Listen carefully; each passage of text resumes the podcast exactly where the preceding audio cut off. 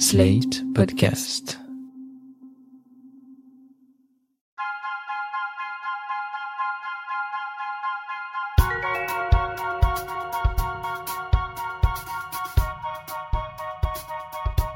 Depuis quelque temps, je me suis lancée dans une analyse du fonctionnement financier de mon couple et j'ai décidé de le raconter à travers ce podcast.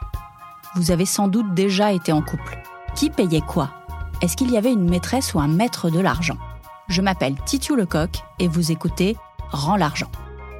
Maintenant que nous sommes remontés dans l'histoire, que nous savons que les femmes ne sont pas censées faire attention à leurs intérêts financiers, qu'est-ce que je fais? Je pourrais demander à la mère de Cécile, ma copine très organisée de l'épisode 1, de me faire un tableau de mon budget. Mais d'abord, je suis allée voir Héloïse Boll, qui est, attention, gestionnaire de fortune. Alors ok, je n'ai pas de fortune, mais autant demander à quelqu'un qui maîtrise le sujet. Son agence s'appelle Oseille et compagnie, et en plus, Héloïse Boll a écrit un livre intitulé Les bons comptes font les bons amants, ce qui m'a permis de prendre conscience de mon abyssale bêtise. C'était un peu oui oui rencontre une gestionnaire de fortune. Oui, vas-y, oui, oui, oui, oui, avec ton beau taxi. En avant, oui, oui. beaucoup de gens avaient euh, une situation dans leur couple, une situation euh, financière qui était soit choisie, soit subie, mais que quand elle était choisie, elle était souvent pas choisie du tout en connaissance de cause. Bon, quand elle était subie, c'est c'est encore plus compliqué, mais souvent les gens ne se rendent pas compte des implications des choix qu'ils ont faits. Si ils ont choisi, par exemple, de se marier euh, sous le régime légal, c'est-à-dire sans contrat de mariage, sans spécificité particulière, ils ne connaissent pas les implications de ce qu'on appelle leur régime matrimonial, qui est un terme un peu barbare, mais qui est le, le terme consacré.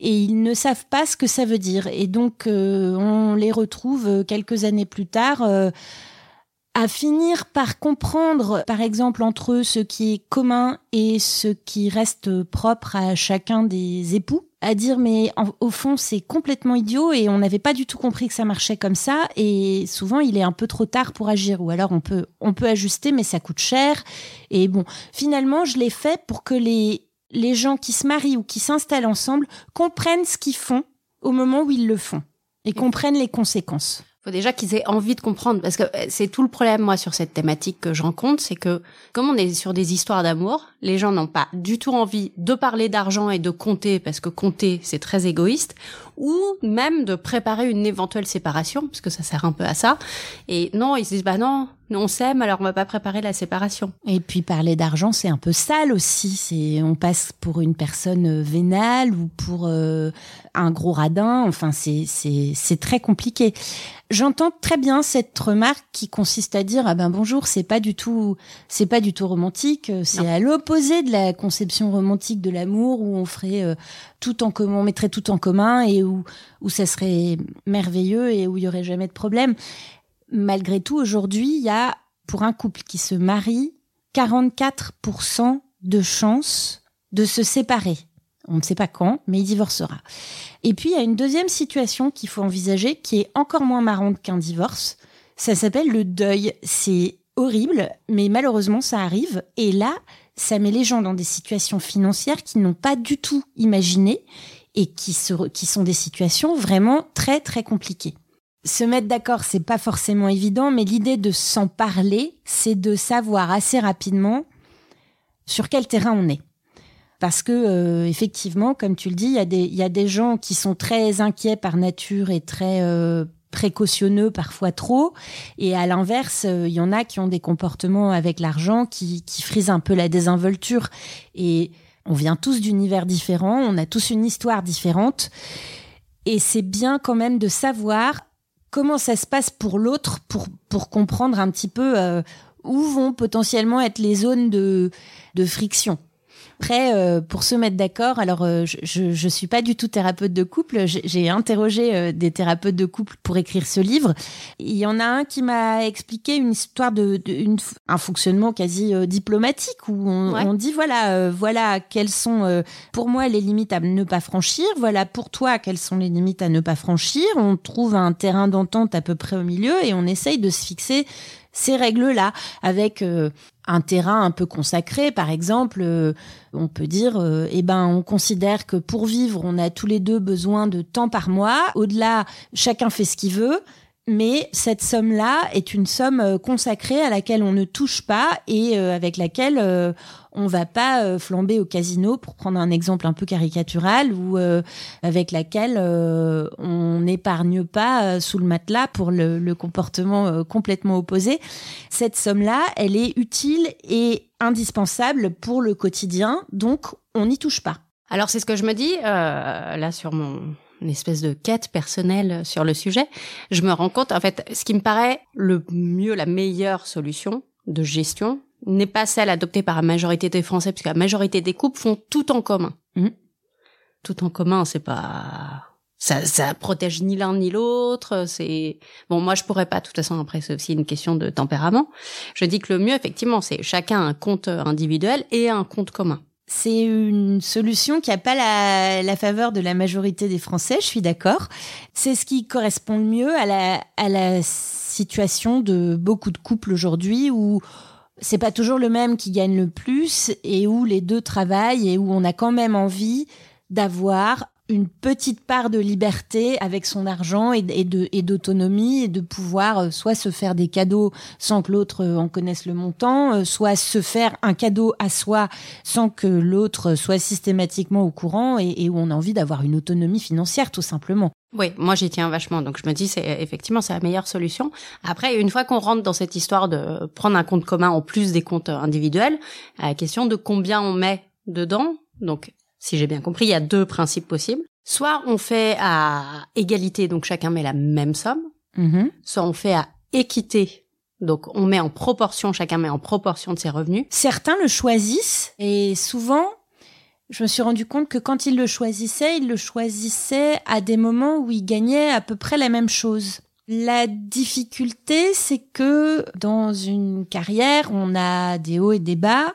Les indépendants connaissent ça encore mieux que les salariés. Du coup, ce qui est valable à un moment où on a des revenus à peu près équivalents n'est plus systématiquement valable quand euh, l'un fait un saut de carrière euh, phénoménal ou quand l'autre euh, se met un peu euh, volontairement au ralenti parce que euh, il y a beaucoup d'enfants ou qu'il y a un enfant qui est malade ou enfin je prends les cas les plus les plus classiques.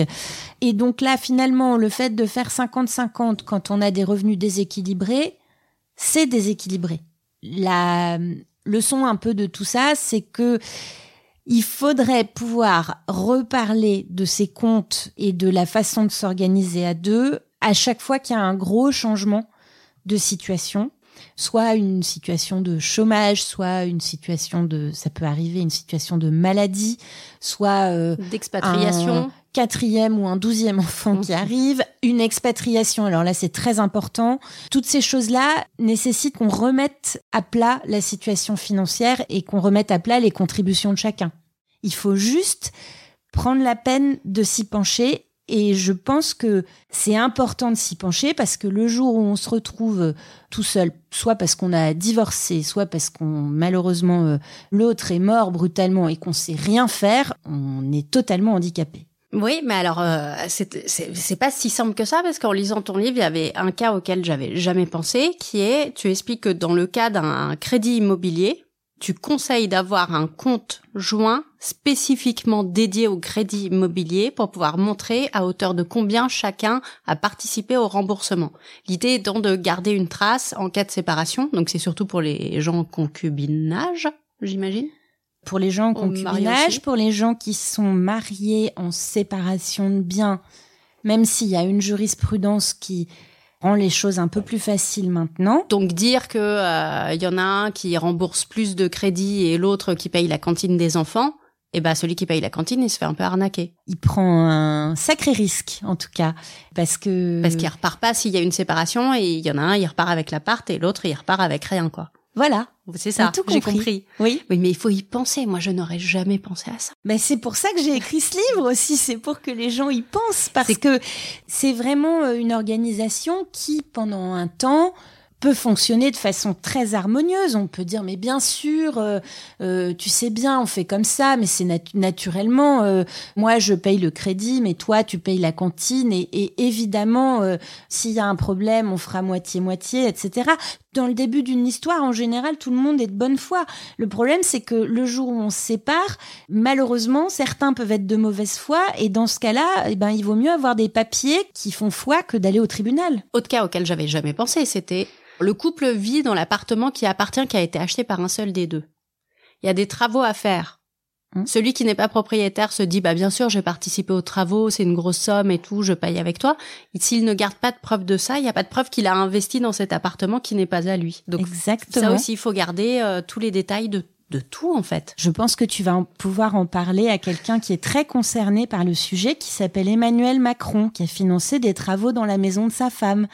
Donc, j'ose espérer qu'il a conservé les factures, mais euh, c'est typiquement le genre de situation, oui, où il faut, il faut quand même garder des traces parce que euh, il peut arriver euh, une, une séparation ou même euh, le plus tard possible, mais la disparition de Brigitte qui a des enfants et, et, et logiquement, il faudra que les enfants soient gratifiés dans la succession de, de, de Brigitte Macron. Plus, et si Emmanuel Macron n'a pas gardé les n'a pas gardé les factures, il peut se retrouver dans une situation compliquée, en litige avec les enfants de Brigitte. Et alors donc du coup, pour prendre très concrètement, moi tu me conseillerais donc imaginons on- j'en viens enfin, je fais un pas dans l'engagement amoureux au bout de dix ans de relation et je dis ouvrons un compte commun.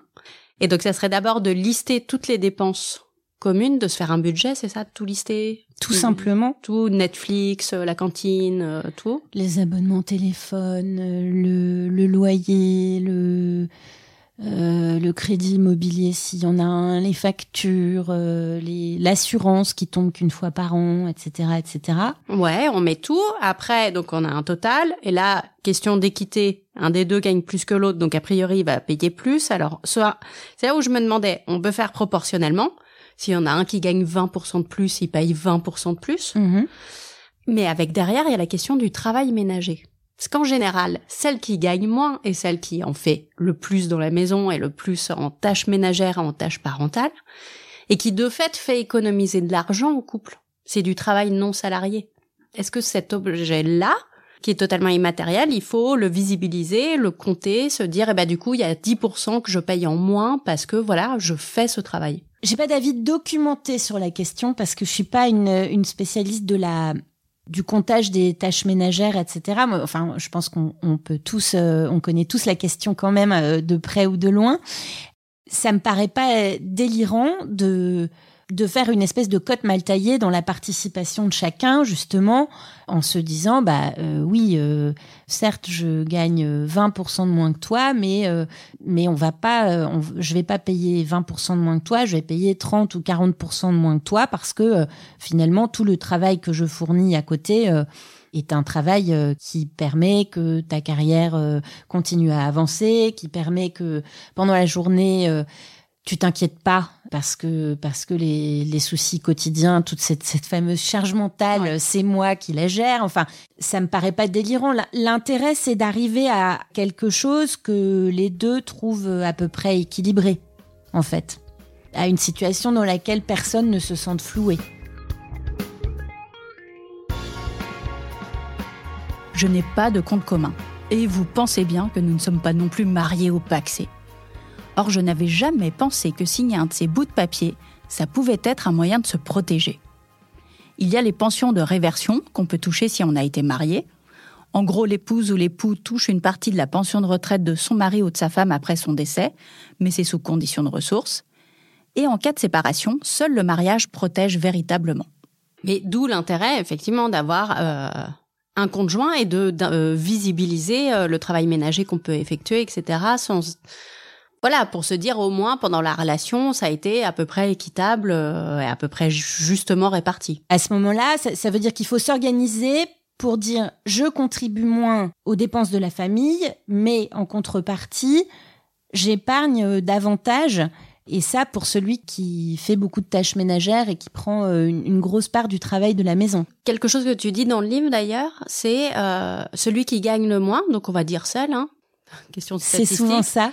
Celle qui gagne le moins et a plus intérêt à investir, à faire de l'investissement pour se protéger, pour son patrimoine. Elle a, elle a quasiment plus intérêt, effectivement, à ce que ce soit elle qui rembourse la voiture. Enfin, voilà, de ce pour pour qu'il lui reste quelque chose après, plutôt que tout part en dépenses invisibles d'épicerie, etc. Bah c'est d'autant plus important qu'il n'y a pas de, mariage et donc qu'il n'y aura pas de, prestations compensatoires pour, euh, pour compenser ce décalage de niveau de vie, de, se prémunir de ça parce que de toute façon, même si on divorce et on ne sait pas comment va réagir le tribunal, on ne sait pas comment va se passer la séparation des biens, etc., c'est très utile d'avoir des biens propres à soi quand on se retrouve dans la panade. Il y a, y a ce qu'on récupérera d'un éventuel divorce ou d'une séparation, mais si on a des choses à soi, c'est quand même plus simple.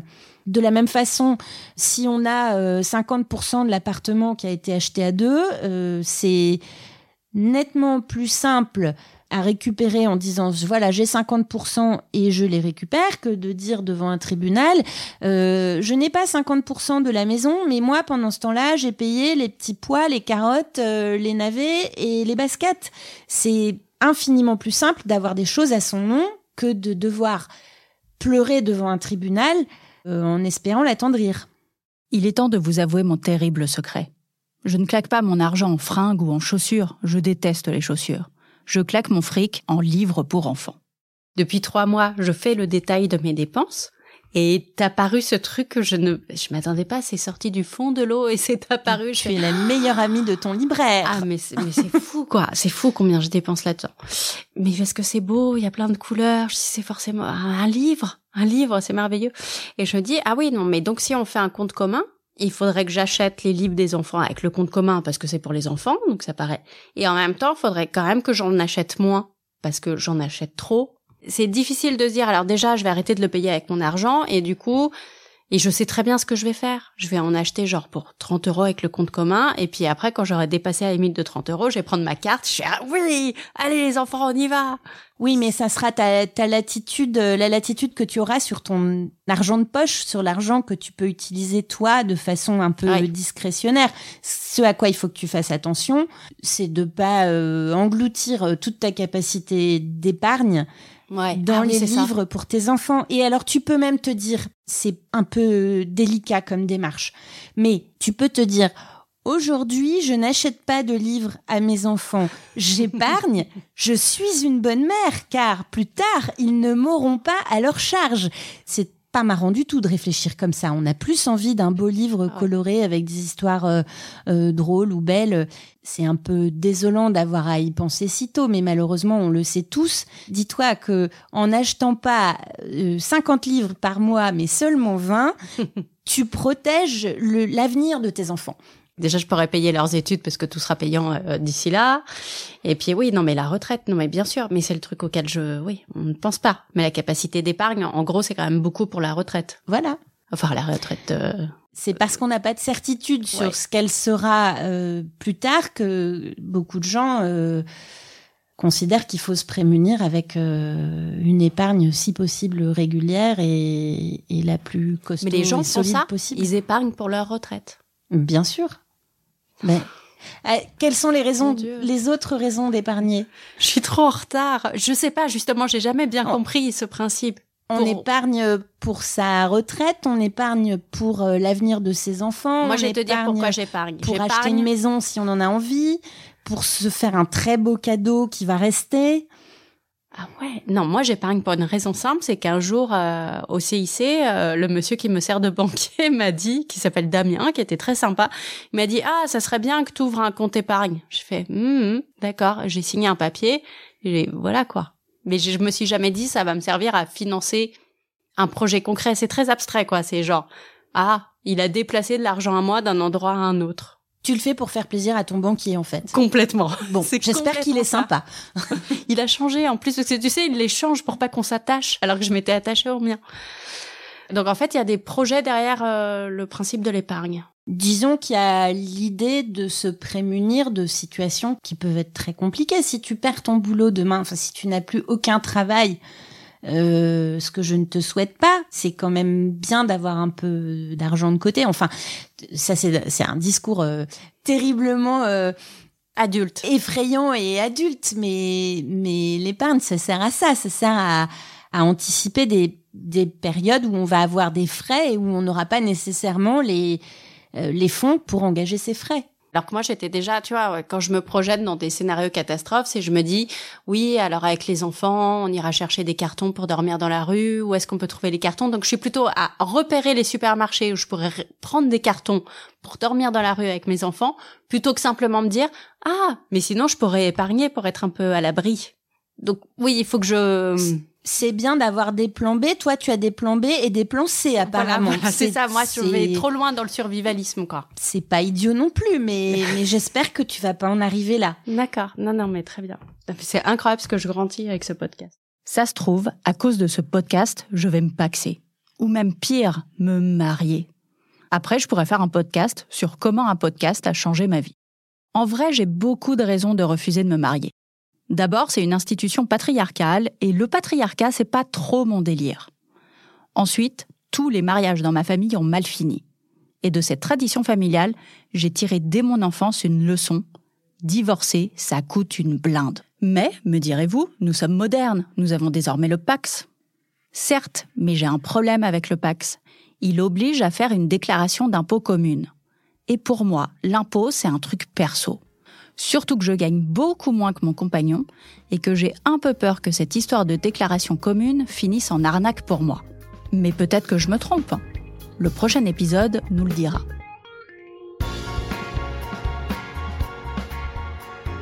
Vous venez d'écouter Rends l'argent, un podcast de Titiou Lecoq, produit et réalisé par Slate.fr, sous la direction de Christophe Caron et Benjamin Ours, avec Aurélie Rodriguez.